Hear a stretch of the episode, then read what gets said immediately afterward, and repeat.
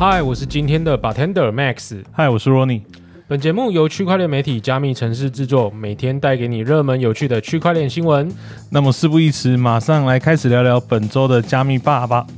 哎哎，Ronnie，听说你从 G Star 刚回来啊？那你这次去参展有没有遇到什么哎不错的炼油啊？或者说有什么感想？可不可以先在节目开始前先跟我们分享呢？没有问题啊。哎，我们是第一次配吗？呃，对，我们是第一次搭配。OK，好，因为这一次，嗯，因为加密吧主要是我这边帮忙负责录制啦，所以上周出差，所以就停更了一周。对，跟大家说声不好意思。那跟大家科普一下，G Star 呢是韩国的电玩展，那它类似像是 TGS Tokyo Game Show 这样子等级的，只是它是在韩国。嗯，那韩国大家都知道，他们炒币炒很凶嘛。对，就是每次只要新币上交易所的时候，大家就哦。疯狂对，基本上韩国都会先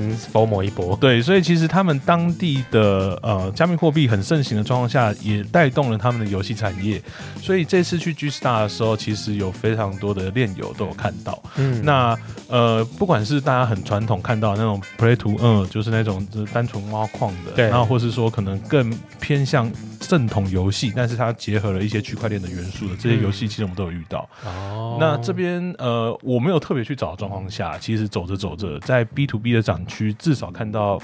我印象中至少看到三款，嗯，就是跟呃炼油有关的，他很明确就写自己是 Blockchain Game 这样子，哦，就很直接明白的写在那个宣传标语上面。对，然后另外一个面向是这一次最大的赞助商是 We Made，嗯，就是大家很熟悉的传奇四 NIR Four 的那个开发商，就基本上很多大厂的，对，很多热门的游戏都是由 We Made 这边。对，那 We Made 它其实这次主打就是它 We Mix 的这个平台，那它的副标题叫做全。练游戏，也就是说，除了呃，因为国家法规，有趣的是韩国它也是禁止炼油的，但但就是除了国家法规导致没办法上炼油之外。他们其实是积极的，想要让全世界的游戏都变成炼油，并且上到他们平台。嗯，对，所以我因为我有跟他们稍微有聊了一下。那他们目前的话有三十六款游戏在他们 WeMix 的平台上面。那呃，也感觉出来他们非常积极的想要去洽谈各种就是传统的游戏都进到炼油的领域这样子。等于是他希望说，反正因为韩国本来就是区块链很发展的一个国家嘛，所以他想借有这次的机会，把这些游戏公司全部都吃下来嘛。嗯，没错，而且。老实说，炼油它是一个全新的赛道，所以就变变成说，即使我们今天在一般游戏是竞争对手，但你只要进到区块链赛道的时候，我就会是你最好的 support。嗯，我觉得用这样的方式去沟通，其实也是一个蛮聪明的方式。对，那除了这个炼油之外，其实也有去看一下久违的他们的 B to C 的展区，还是一样很壮观。先讲规模大小，我自己的体感，它的规模大小大概会是。世贸展览馆的呃，可能两倍大，然后他们的摊位就是那种大厂，不管像 NC Soft、Nexon，或者是刚刚前面讲到的 Nameable，还有 WeMade 这些大厂，他们租都是租一整个横面，就是整排，就你可以想象一下，就是像南港展览馆，或者是说可能像在世贸，它是一整排。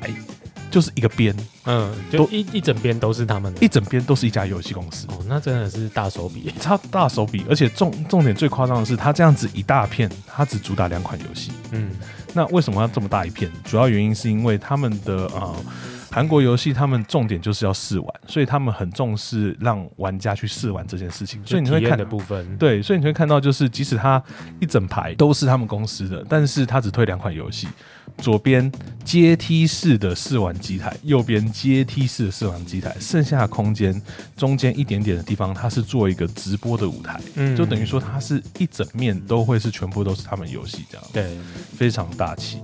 也是很壮观，所以对游戏玩家来讲会蛮喜欢这类型的这种展区嘛。老实说，我觉得它会比台湾的电玩展还要再健康一点。嗯，之所以讲健康一点，原因主要有两点。第一个是可能因为韩国本身地大，对，所以它其实即使它的展区这么大了，但是它留给玩家的通道也是非常舒服的。嗯，它不会有肥宅护挤的状况。哦，理解理解，觉得台湾的电玩展可能就是 真的会比较拥挤。也也这也不能怪展览，就就是呃。嗯，我相信主要主办方他们都想要找更好的场地，但有时候真的是受限于台北的选择不多。对，就那台北展区就那几个而已。对，就那几个，所以可能了不起，最多就是南港展览馆，我觉得已经是现阶段我们可以想到最大的场地。，对对那呃，另外一个面向的话，就是他们其实更 focus 在游戏本身，嗯，因为今天去玩的人大部分都是被游戏所吸引，所以去玩的。但是呃，台湾的可能就会有非常多的 show girl，当然我不是说 cosplay 对我不是说他们没有 cosplay，他们也有很多很棒的 cosplay，但是相较于 cosplay，还有像 show girl，他们其实更多的会聚焦在游戏本身。嗯，然后他们连主持人都是那种很专业的主持人，那种穿西装，然后直接现场带动气氛，嗯比较不会有那种就是露胸暴露啊什么这种。那在这样的环境，你就会觉得说，哦，这个很适合带小朋友来。哦，可以理解，对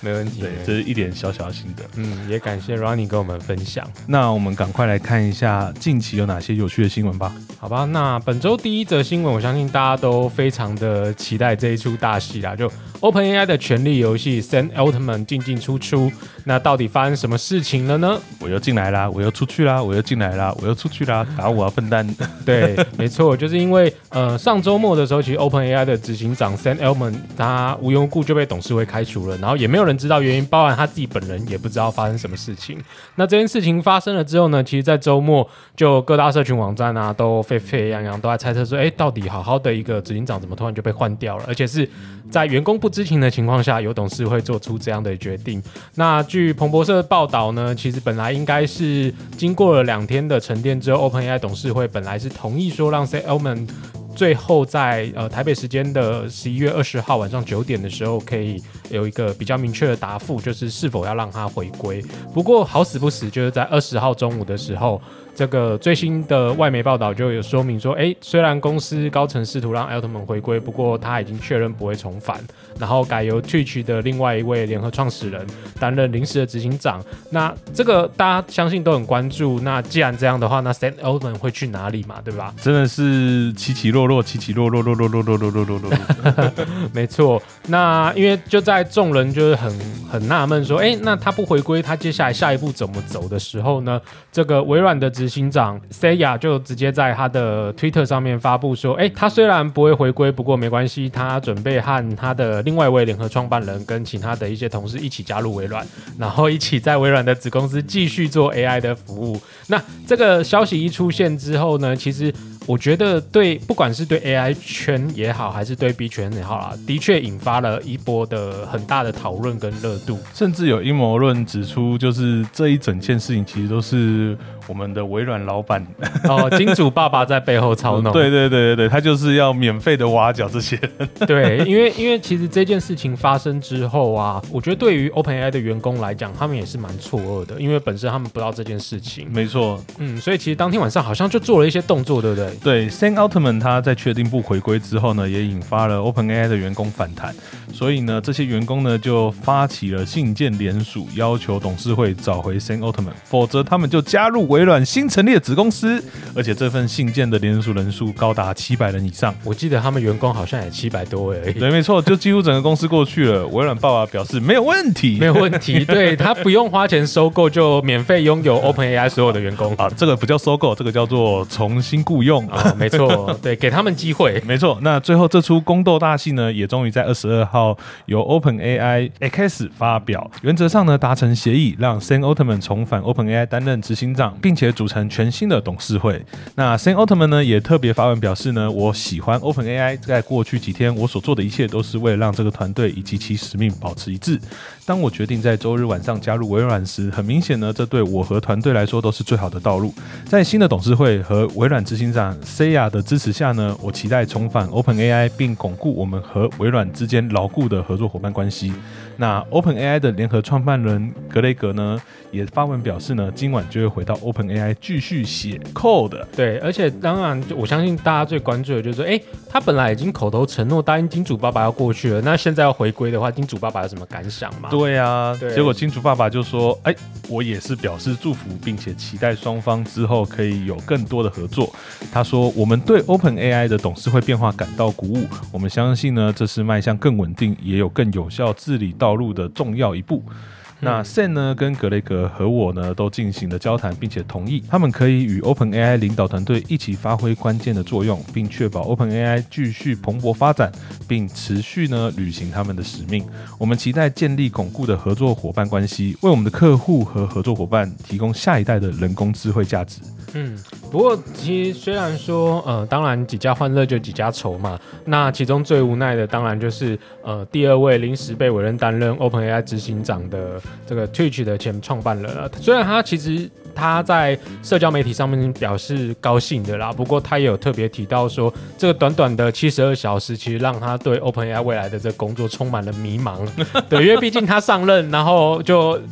弄到逼宫，然后最后又不得不下台。其实我觉得，相信任何人在他的立场都会觉得很无奈。烫手山芋啊，对，烫手山芋也对，所以 这这出大戏呢，也终于在这样的一个呃和平落幕了。我们目前是这样啦，那之后会不会再发生其他的变动，我们不知道。当然，就是加密城市会持续为大家追踪。我一开始在想说，这件事情如果没有谈好，会不会像是噬魂之玉一样？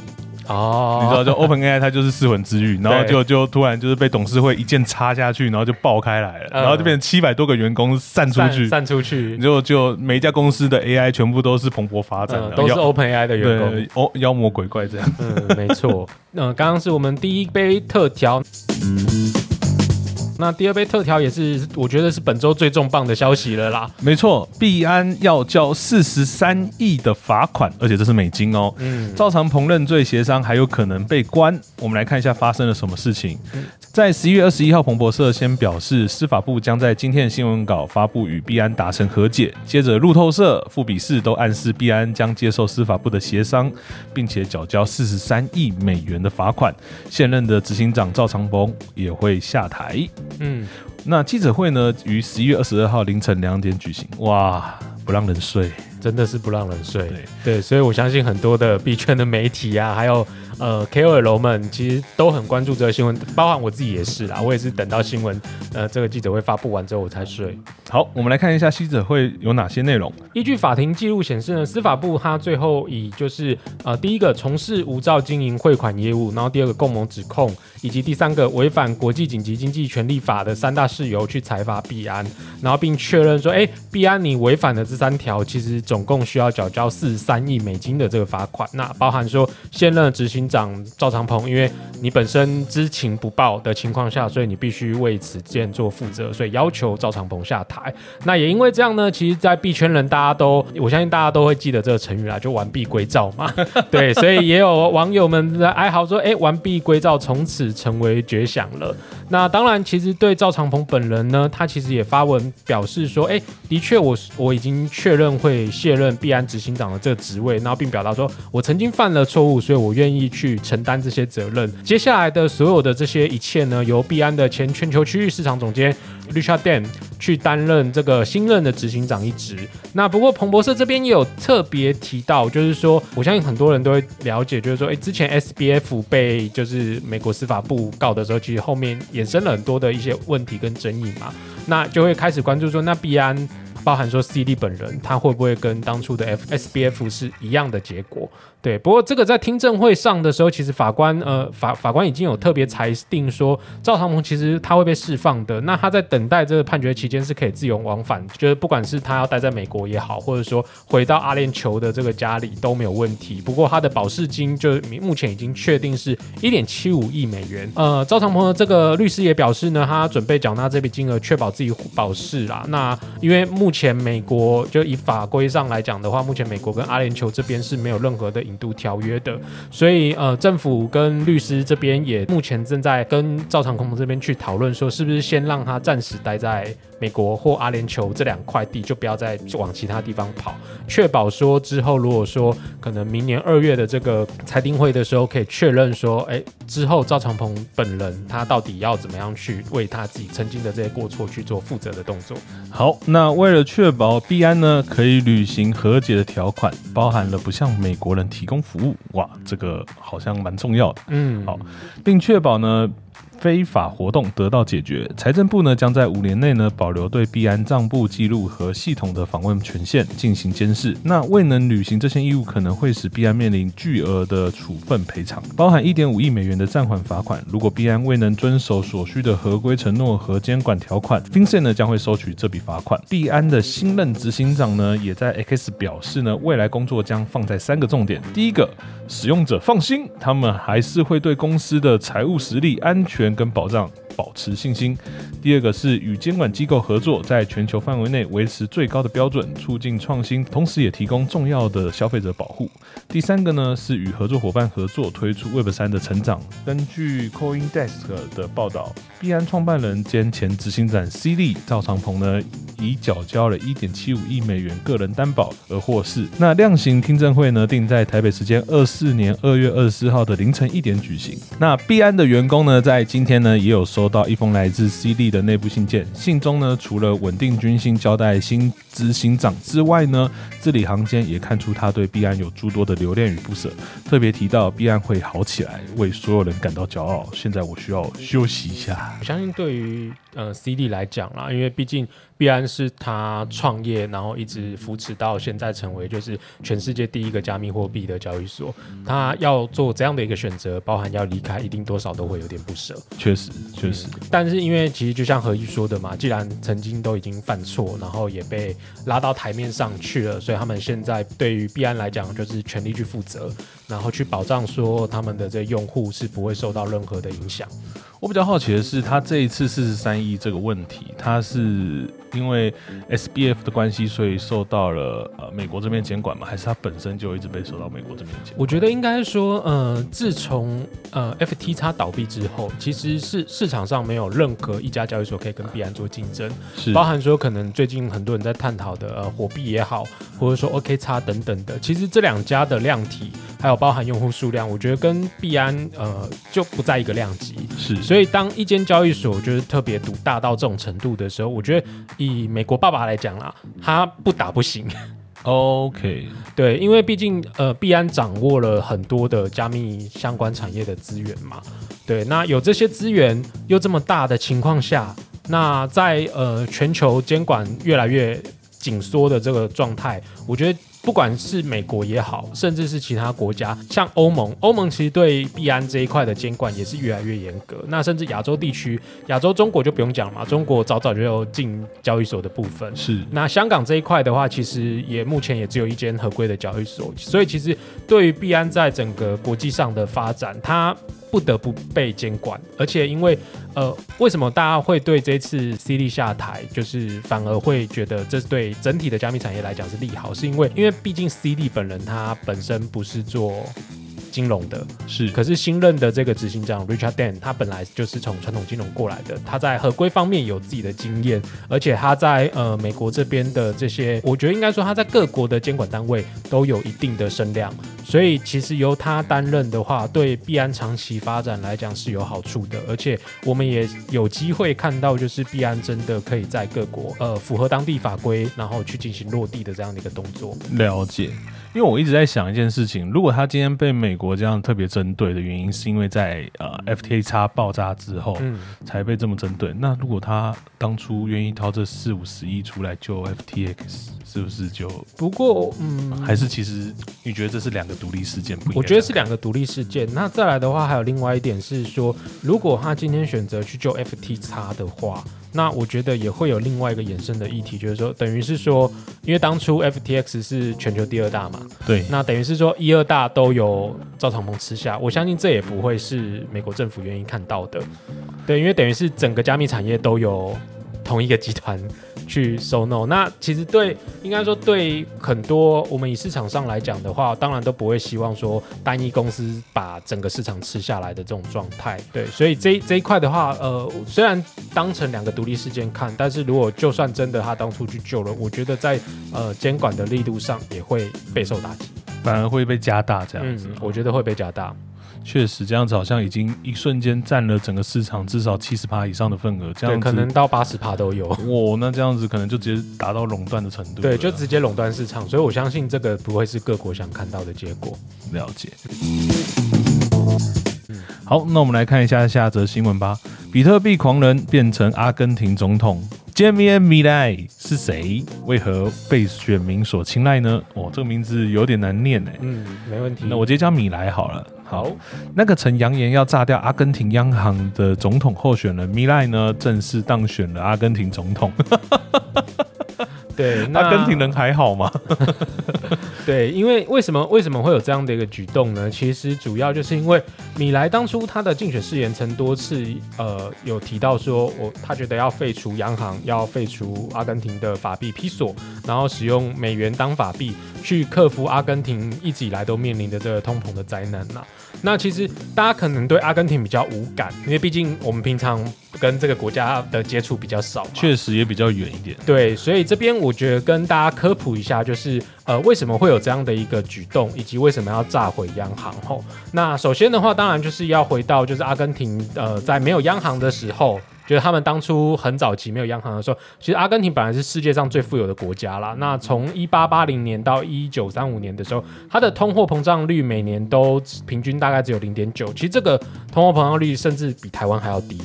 哦。对，那一直到一九三五年他们的央行设立了之后呢，那个通货膨胀率平均每年跃升至六趴。那甚至到一九四六年央行国有化之后，到一九九一年，就一九四六年到一九九一年这几年期间，平均的通货膨胀率每年大概是两百五十帕。那这个这个什么概念呢？等于是说，你今天如果可以用呃五十块买一杯真奶啊，你明年明年同一时间，你的这杯真奶就变成了一百五十块。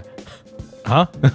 对，就是就是这么夸张啊！对，所以对对于阿根廷来讲，其实他们的这通货膨胀率已经到一个我们很难去想象的地步了。等于说，你今天存的钱一直在贬值，可是物价一直在飞涨。是，那这种双重打击之下，我相信对于呃阿根廷国民啊，不不用说阿根廷国民啊，今天试想，如果台湾是这种状况的话，你今天买的东西可能明年就涨成这样的情况下，任何的人民都不愿意接受。我只能说快逃，对，真的是快逃。所以也是因为这样呢，阿根廷在加密货币的使用，它其实从二零二零年开始就一直呈现成长的趋势。那不外乎就是因为第一个，他们的法币一直在贬值，是对。那通货膨胀一直增加的情况下，很多人会转而就是可能我换成美元。美元相对来讲比较保险，毕竟美元还是要跟银行这边打交道了。那有些国家可能它的呃金融服务并不是那么方便的情况下，它可能就会寻求比特币、稳定币这类加密货币的这种需求。对，那这边这边也有提到说，哎，米莱他之所以会希望引入美元作为他们国家的官方货币，刚刚前面有提到，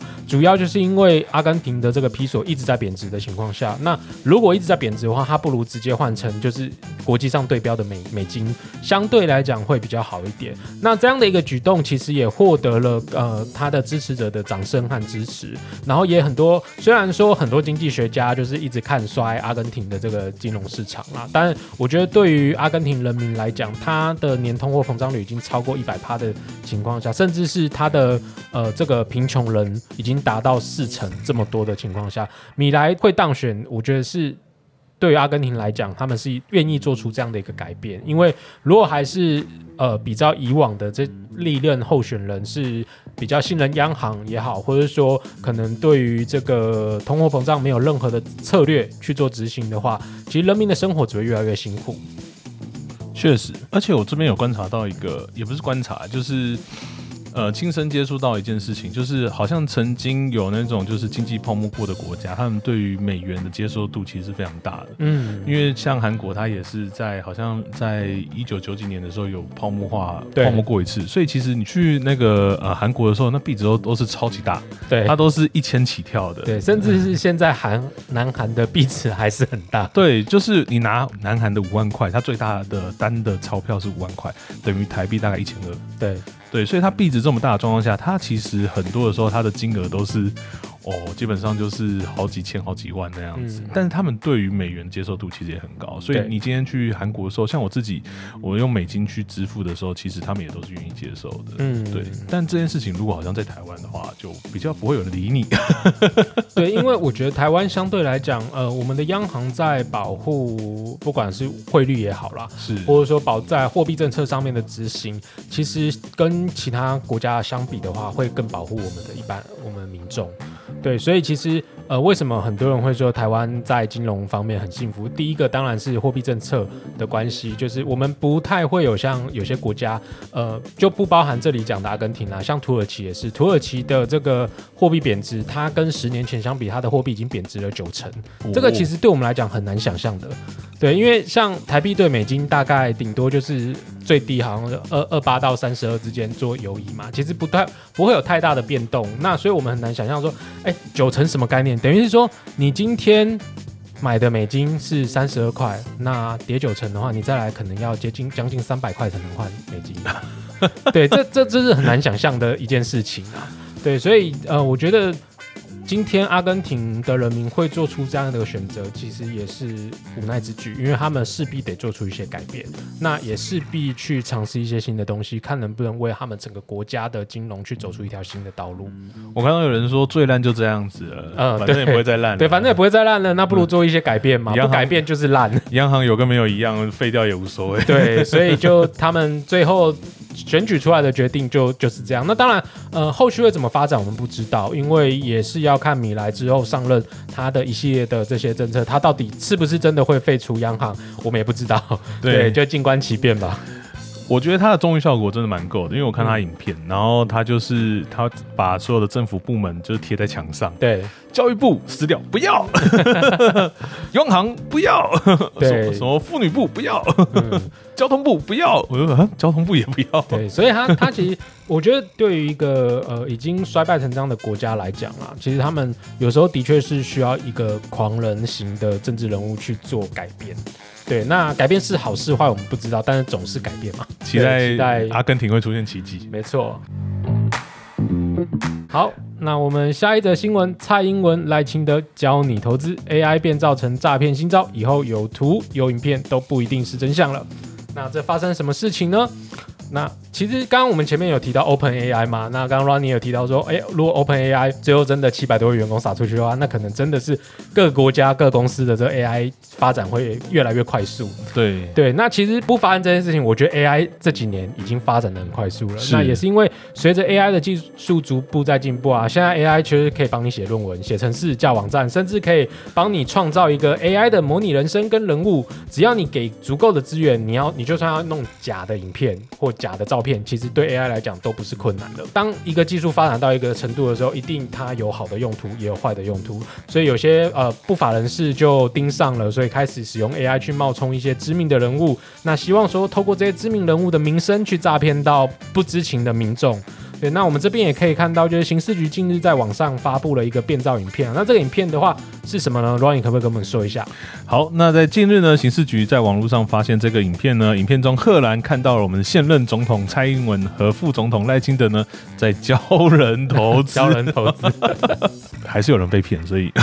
不应该笑，不应该笑。对，我们严严肃一点，严肃严肃。还讲出了不少常见的诈骗集团用语，像是你可以每小时都赚进数百美元，没有什么可以失去的，给你平台访问的权限等。片尾更出现了点击连接，今天就开始赚钱的广告词。不过呢，这段影片的仿造手法呢，其实非常的粗糙，不仅两个人的脸型、嘴型都非常的不自然，说出来的话也可是各种的中国用语啊，像是软件、程序员等，让警。觉得民众呢一看呢就知道这是变造的影片。那同样的事情呢，其实也不是第一次发生。在今年的六月呢，赖清德过境美国访问时呢，就有不少媒体收到了一份五十八秒的录音档，内容是民众党主席柯文哲呢私下批评赖清德访美的内容。而不少媒体呢更信以为真，公开了录音档并大肆报道，但事后查证才发现这其实是伪造的录音档。嗯，这个我特别有印象，因为那时候刚好是我觉得是属于就是两岸关系比较紧张的时候，确实，然后加上说呃柯文哲那时候又是一个，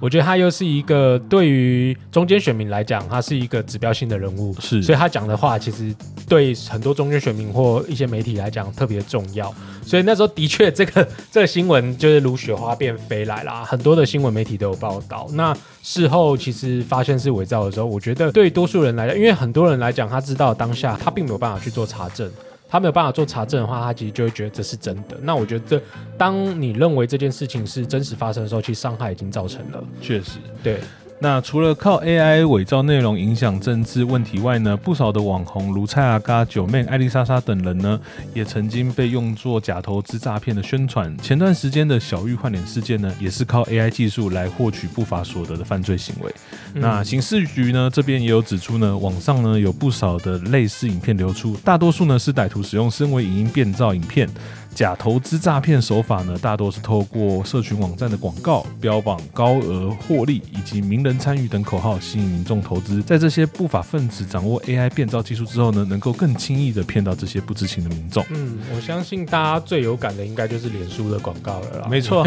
对于脸书时不时都可以看到名人开社群，然后教你投资赚钱。没错，对，各式各样的名人都有。最近 Sam Altman 也开了一个嘛。哦，对，就是只要只要哪一个名人现在很火红，诈骗集团就马上用它开一个投资社群。没错，对。那其实这个部分呢，呃，警方这边也呼吁大家，就是务必透过金管会审核通过的一个正规投资管道啦。那不管今天你是透过传统银行的这些呃证券啊、股票啊、基金等等的，或者说，哎，你假设像我们在币圈好了，我们币圈在投资加密货币的话，也建议使用就是台湾或者说比较大的交易所，像币安之类的，避免就是呃你在做这些高风险投资的时候，你没有赚钱就算了，钱还全部被诈骗集团卷走。我相信这不是大家所乐见的。没错，大家千万要小心，尤其像加密货币这样子新兴的金融产业，它其实是更容易被诈骗的。对，所以如果你有遇到这种来路不明的投资管道，或者是接到任何可疑的投资讯息，